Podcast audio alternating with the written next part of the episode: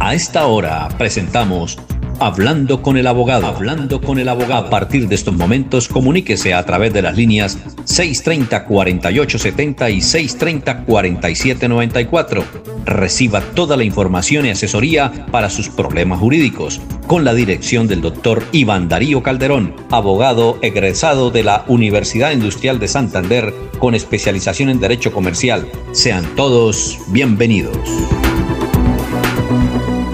Muy bien, eh, ya está el doctor Iván Calderón para resolver las inquietudes de los oyentes que nos pueden marcar a los teléfonos 630-4794, 630-4870. Y el teléfono del doctor lo pueden llamar después de las 8 de la mañana, durante todo el día la atiende. 300, el número es el 300, luego el 7, 4S6 y el 37. La oficina donde el doctor atiende cita previa es en la calle 34, muy central en Bucaramanga, fácil para parquear. Calle 34, número 1049, oficina 306, en el sector de, mm, ah, el edificio se llama Rovira Plaza. Y por el WhatsApp nos pueden mencionar también sus inquietudes, también por el Facebook Live de Radio Melodía, por el Facebook, el perfil de Radio Melodía, y si no por el perfil para el Messenger de Alfonso Pineda Chaparro. Bueno, doctor Iván Calderón, tenga usted muy, pero muy buenos días. Eh, cuéntenos si teníamos tarea y cuál es el tema de hoy. Hola Alfonso, muy buenos días. Un saludo muy especial para usted y para todos los oyentes que hasta ahora se, se sintonizan con nosotros en la señal de Radio Melodía. Como siempre, muy feliz de estar aquí, de retomar doctor, Doctor Iván, es que lo noto, a ver, está como, está difícil el sonido, no sé si es que cambió el sistema porque casi no se le escucha, se le va, está como decimos, o como dicen los técnicos de la radio, está dropeado, los técnicos de televisión, está dropeado el volumen o, su voz. A ver si podemos eh, revisar. ¿Le parece, doctor? Sí, sí, voy a, voy a mirar. Muy bien, perfecto. Gracias, doctor. Mientras tanto, eh, cualquier inquietud, que no, solamente la pueden hacer desde el punto de vista eh, mm, del derecho, sino también de contable. El doctor tiene un gran equipo de profesionales que atienden cualquier inquietud de parte de ustedes. Estamos en Radio Melodía. Mm, los, el teléfono del doctor para que ustedes se puedan comunicar con él es el el 300, luego el número 7, 4 veces 6 y el 37. Y por em, Radio Melodía pueden aprovechar, él eh, contesta las preguntas y si usted le queda una inquietud, pues lo puede llamar tranquilamente, sin ningún compromiso. Los teléfonos de Radio Melodía son el 630-4794 y 630-4870. Por ahí, por esos teléfonos pueden tranquilamente a esta hora eh, pronunciar o mencionar su pregunta. Bien, vamos a ver, estamos esperando que el doctor Iván Calderón mejore su comunicación para escucharlo como debe ser. Aló. Ya está, sí, ahora sí, doctor Jan, digo, el doctor Iván, muy bien. Bueno, entonces, eh, bueno, ya una vez solucionado el tema del sonido, pues después de los saludos eh, pertinentes para todos nuestros oyentes, manifestarles a ellos que el día de hoy, Alfonso, vamos a hablar sobre un tema que es muy importante, que es el tema de la sociedad patrimonial de hecho. Nosotros eh, en los últimos programas hemos hablado de la unión marital de hecho, de las diferencias entre la unión marital de hecho y el matrimonio, ¿sí? Y pues también habíamos explicado que esta figura jurídica de la unión marital de hecho es una que está surgiendo con mucha fuerza por estos tiempos en, eh, en el sentido que más personas cada día eh, escogen esta opción de constituir su familia, de constituir su vida, eh, no tanto en matrimonio, sino en unión libre, como se conoce eh, popularmente. Entonces, la unión marital, de hecho, como ya lo hemos mencionado muchas veces, se conforma pues cuando una persona de forma permanente y singular decide emprender un proyecto de vida con otra persona. Sin embargo, eh, la, sociedad conyugal nace como consecuencia del matrimonio, mientras que la sociedad patrimonial, de hecho, esta no nace de forma automática. De hecho, pues la sociedad patrimonial de hecho, como su nombre lo indica, es la que se conforma con los bienes que existen en la unión entre compañeros permanentes, ¿sí? Es decir, pues cuando dos personas conviven sin que exista un matrimonio de forma formal, ¿sí? Eh, la sociedad patrimonial, de hecho, Alfonso, se encuentra regulada por la ley 54 del 90 eh, y pues establece cómo nace eh, y, cómo, y cómo se da origen a esto. ¿sí? Entonces, esta se puede declarar, Alfonso, y esto es clave, cuando existe unión marital de hecho durante un lapso no inferior de dos años, ¿sí? entre un hombre y una mujer sin impedimento legal para contraer matrimonio. Cuando exista una unión marital de hecho por un lapso no inferior a dos años e impedimento legal para contraer matrimonio por parte de algunos compañeros eh, permanentes, siempre y cuando la sociedad conyugal anterior haya sido disuelta. Entonces vamos a explicarle estos dos puntos a los oyentes. Lo primero que es clave es que existe una presunción de que la sociedad patrimonial nace eh, dentro de un periodo de dos años, es decir, que la unión marital de hecho para que la sociedad patrimonial surja inicialmente, existe una presunción de que luego de dos años de convivencia se da inicio de esta unión de esta sociedad, perdón, lo cual es una cuestión bastante clave y importante porque como pueden ver, el matrimonio usted se casa e inmediatamente la sociedad conyugal nace. Mientras que en la unión marital, de hecho, hay una presunción que obviamente admite prueba en contrario. Usted puede demostrar que la sociedad patrimonial existió antes de los dos años, pero eso ya será una labor probatoria. O en definitiva, pues esperar a que pasen dos años y la sociedad de, hecho, la sociedad patrimonial existirá inmediatamente. ¿Por qué hablan de, de matrimonios o sociedades conyugales anteriores disueltas? Porque como lo habíamos mencionado en, en programas anteriores, Alfonso, para que la, la sociedad patrimonial surja es necesario que esté en estado de liquidación la sociedad conyugal para el caso de personas que se están separando y empiezan a convivir con una tercera con otra persona de forma, eh, de forma permanente y singular sin que sea a través del matrimonio, es decir, que vivan en unión libre. ¿sí? Esta sociedad patrimonial, Alfonso, se declara por mutuo consentimiento mediante escritura pública ante notario, donde éste da fe de la existencia de la sociedad y acredita la unión marital de hecho y los demás presupuestos que están en la ley. Entonces, una forma de declarar la sociedad patrimonial es de mutuo consentimiento yendo hacia la notaría y haciendo una escritura pública. ¿Por qué una escritura pública, Alfonso? Porque es que hay personas que hacen declaraciones extrajuicio o declaraciones extraprocesales. Esas declaraciones extraprocesales no crean la sociedad patrimonial, es una escritura pública de declaración de sociedad patrimonial la que realmente legitima a la persona la existencia de este tipo de sociedades. Y pues la otra es por la manifestación expresa de, la, de las partes en un acta de conciliación. Entonces ya sabemos que por escritura pública y por acta de conciliación es que se puede declarar la sociedad patrimonial. Y finalmente, Alfonso, ¿cómo se puede disolver esta sociedad patrimonial de hecho? Se disuelve también por escritura pública, de la misma forma que se hizo, se puede disolver por un acta en un centro de conciliación por una sentencia judicial o por muerte de uno o ambos compañeros. Entonces aquí hay que tener eh, mucho cuidado es en lo siguiente respecto de la liquidación, ¿sí? Porque mientras, si usted está casado y se, y se va a separar, pues usted puede liquidar su sociedad conyugal en cualquier momento. Sin embargo, el artículo octavo de la ley 54 para la liquidación de la sociedad patrimonial es totalmente diferente porque establece que las acciones para obtener la disolución y liquidación de la sociedad patrimonial entre compañeros permanentes prescribe en un año desde el momento en que se realiza la separación definitiva de los compañeros permanentes. Entonces aquí como nos podemos dar cuenta, si una, una persona se encuentra en unión marital de hecho y se llegan a separar de forma definitiva y una de las personas no hace la respectiva reclamación dentro del año, sus derechos patrimoniales ya no los va a poder reclamar, cosa que no ocurre en el matrimonio. Por eso yo considero, Alfonso, muy respetuosamente que la institución jurídica del matrimonio es mucho más sólida, es mucho más idónea que la de la unión marital, de hecho, a pesar de que las personas intentan esta, esta situación. Entonces, para todos los oyentes que nos escuchan, cuando decidan separarse definitivamente eh, y dar por terminada la unión marital, de hecho es importante que los derechos patrimoniales los hagan valer dentro del año o si no van a poder perderlos. Muy bien. Eh, una inquietud, esto fue eh, este fin de semana que se produjo esta pregunta.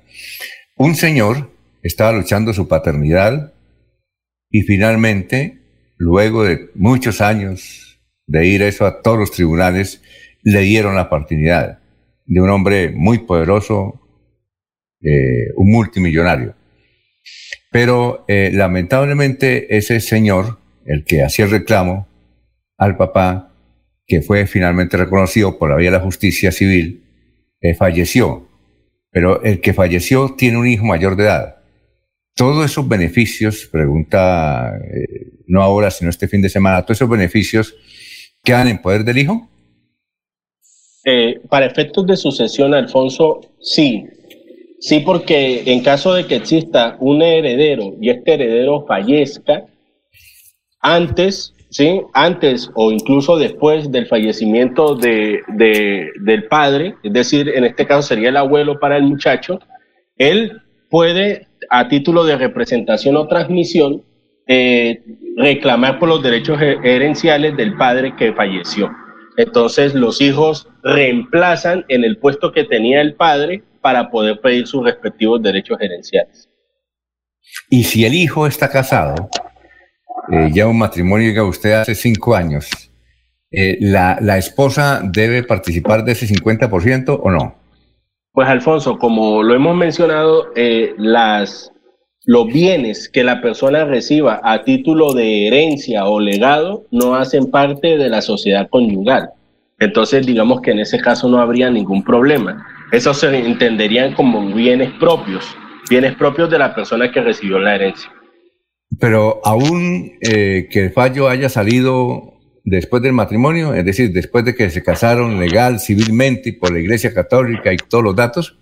Sí, no hay ningún problema porque son bienes que él adquirió como herencia o legado y esos bienes están excluidos como bienes de la sociedad conyugal, son bienes propios de la persona. Entonces, en caso de un futuro divorcio, eh, no habría ningún problema en excluir esos bienes. Eso sí, hay que hacer la claridad que si él recibió estos bienes y después los vendió para comprar otras propiedades, esas propiedades nuevas sí harían parte de la sociedad conyugal. Ah, bien. Eh, Reinaldo pregunta, eh, resulta que mi suegra tenía una casa eh, en el sector de García Rovira, pero el invierno prácticamente la destruyó. ¿Existe algún subsidio, algún auxilio? para mi suegra que pueda recomponer la finca o que generalmente pueda obtener alguna utilidad porque solamente quedó el lote, escribe don Reinaldo Mateus. Bueno, desde el punto de vista jurídico, Alfonso, eh, cuando por hechos de la naturaleza se, se acaba o se destruye alguna propiedad, eh, digamos que ahí no hay lugar a iniciar ninguna acción de responsabilidad ni ningún cobro porque hay operó una situación de fuerza mayor. Sin embargo, eh, algunos municipios tienen algunos planes de contingencia o planes de ayuda o de subsidio en caso de que la persona quede en una situación crítica como consecuencia de la pérdida de su propiedad. Pero eso ya sería una cuestión que tocaría averiguar por cada municipio para ver si existe esa ayuda o no. Porque muchas personas a veces, Alfonso, tienen la, la falsa creencia de que como perdieron una propiedad como consecuencia de un hecho de la naturaleza, el municipio o el Estado colombiano tiene que darles una totalmente nueva. Y eso no es cierto, porque ahí operan circunstancias de fuerza mayor. Cosa diferente es que existan algunos programas, algunos planes algunos subsidios para este tipo de personas. Entonces, en esos casos, tocaría averiguar con la administración, con la, con la alcaldía eh, del municipio de donde nos está hablando el oyente, para saber si existe alguna ayuda para personas que enfrentan esa problemática. Bueno, eh, aquí por favor no haga mi nombre, no doy su nombre, dice mi hermana pertenece a una hermandad religiosa donde prohíben las vacunas. Eh, eh, como cosa mía, quiero preguntarle, dice el ciudadano que nos escribe aquí de la ciudad de Bucaramanga, ¿el gobierno puede obligar a la gente a vacunarse ahora contra el coronavirus? Bueno, Alfonso, eh, esto es un tema que ya se ha venido tocando y no, y no pierde actualidad porque eh, a pesar de que el programa de vacunación instaurado por el gobierno nacional se está desarrollando, eh, todavía hay dudas respecto de la obligatoriedad o no de, de la vacuna. Hay que manifestarle a nuestros oyentes que por nuestra constitución política las personas tienen derecho al libre desarrollo de la personalidad, tienen derecho a decidir sobre su cuerpo, ¿sí?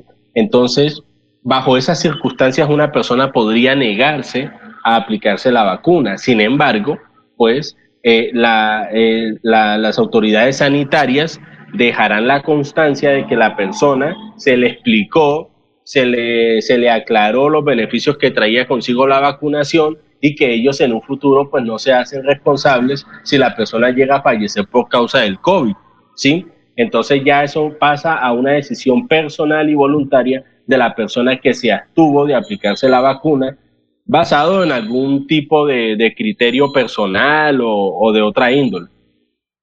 Sí, y, doctor, es que lo que decíamos la otra, en la otra oportunidad, resulta de que, eh, y esa es una pregunta que, que teníamos ahí, a ver, estoy buscando, aquí, ya, ya, ya, Fernando, es que esa nos la dio fue el pasado jueves, festivo nos la envió. Y él dice que eh, si que él, tiene un supermercado grande, él puede, y además donde se venden en las mesas eh, refrescos, él como dueño del negocio puede obligar en, diga usted, en unos seis meses a la gente a que antes de entrar a su negocio muestre un carnet de vacunación, algún certificado de vacunación, ¿él lo puede hacer? El negocio de... Eso, eso es una pregunta muy interesante, Alfonso, porque por un lado está el tema de la persona que individualmente se niega a vacunarse por algún tipo de prejuicio, ¿sí? Pero está el otro tema que es el tema de la salud pública en general, porque esa es una situación que yo creo que se va a presentar de cara al futuro, por ahí en seis meses que usted está manifestando, porque seguramente algunos establecimientos de comercio abiertos al público tal vez exijan eh, eh, tener el certificado de que ha sido vacunado contra el COVID para pues que usted pueda gozar de los, de los servicios que ofrece este establecimiento. Entonces ahí se va a presentar un problema, porque serán los jueces de la República a través de las acciones de tutela o incluso la Corte Constitucional quien deberá dirimir, ¿sí? Deberá determinar si es, si afecta, derechos fundamentales el hecho de que un establecimiento de comercio exija eh, que la persona esté vacunada contra el COVID para poder ingresar, ¿sí? Entonces es una situación bastante interesante que yo creo que se va a ver mucho reflejada en el futuro, ¿sí? Pero desde ya pues no podría yo, Alfonso, darle una respuesta concreta, ¿sí?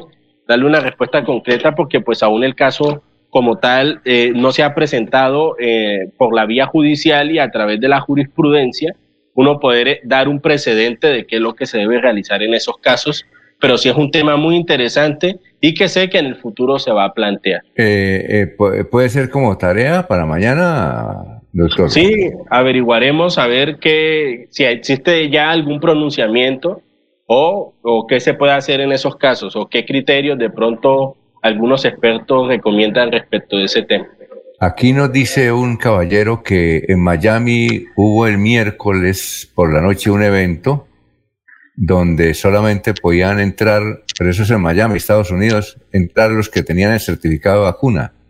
Ah, bueno, eso es en Miami, ¿no? Y, y eso va a seguramente, doctor, a suceder aquí en Colombia, ¿no?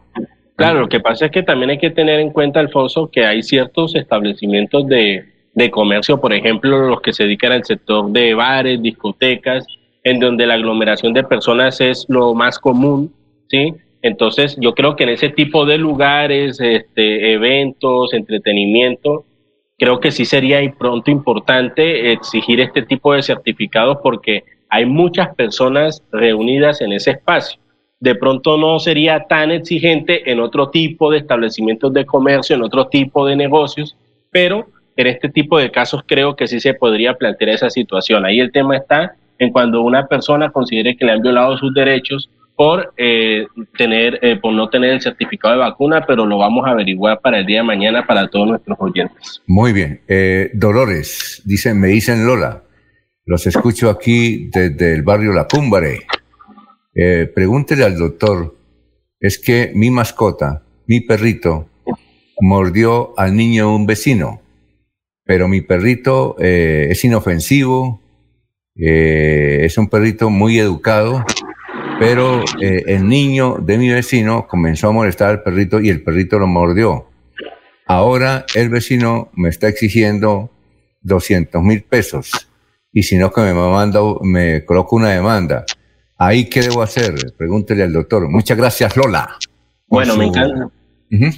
Me encanta la pregunta, Alfonso, porque hay, formas de uno defenderse de ese tipo de eventos por supuestamente irresponsabilidad con el tema de los animales.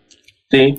Una de las formas de defenderse es una excepción que presentamos los abogados que se denomina culpa exclusiva de la víctima. ¿Qué significa en estos casos? ¿Sí?